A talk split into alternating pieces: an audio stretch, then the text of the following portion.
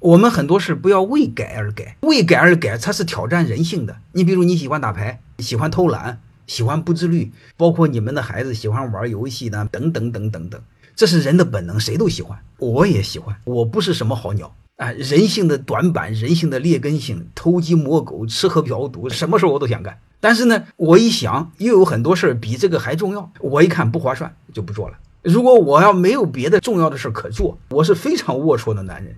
不要刻意改，也不要人为的想改这个东西。你找一个你喜欢做的事儿，你坚持做下去。当我们让自己做重要的、更有意义的事儿，你就没有心情琢磨其他的事儿，然后慢慢的就把你的熊毛病就忘了。